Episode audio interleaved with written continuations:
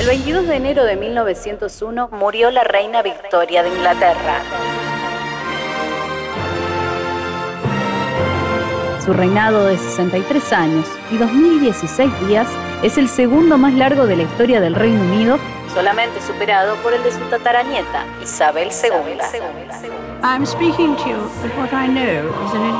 Desde el 20 de junio de 1837 a sus 18 años, fue nombrada reina luego de la muerte de su tío Guillermo IV con 72 años.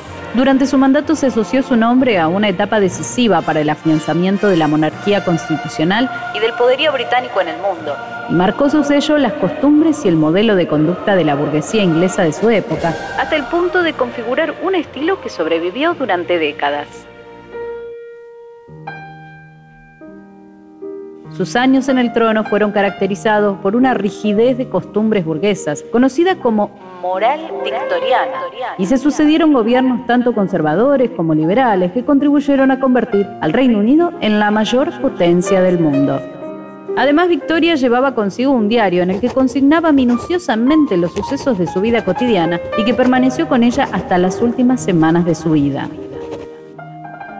Su consorte fue Alberto de Sajonia-Coburgo-Gotha, primo hermano de la reina, con quien tuvo nueve hijos y con quien fuera abuelo de más de 40 nietos. Alberto murió en 1861 a los 42 años y dejó a la reina sumida en un duelo del que nunca pudo reponerse.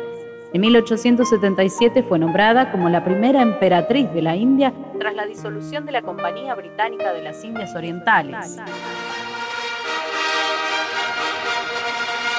El 20 de junio de 1887 se festejó su jubileo de oro y el 22 de junio de 1897 llegó el jubileo de diamante, suceso que también celebraría Isabel II más de 100 años después. Su última morada fue el castillo de Osborne, en la isla White, donde pasó su última Navidad y donde falleció a los 81 años. Su muerte significó el fin del poder de la Casa de Hanover en el imperio y la posterior coronación de Eduardo VII indicó el principio del mandato de la Casa Sajonia-Coburgo-Gotha. El 22 de enero de 1901 moría en Inglaterra la reina Victoria. La historia también es noticia. Radio Perfil.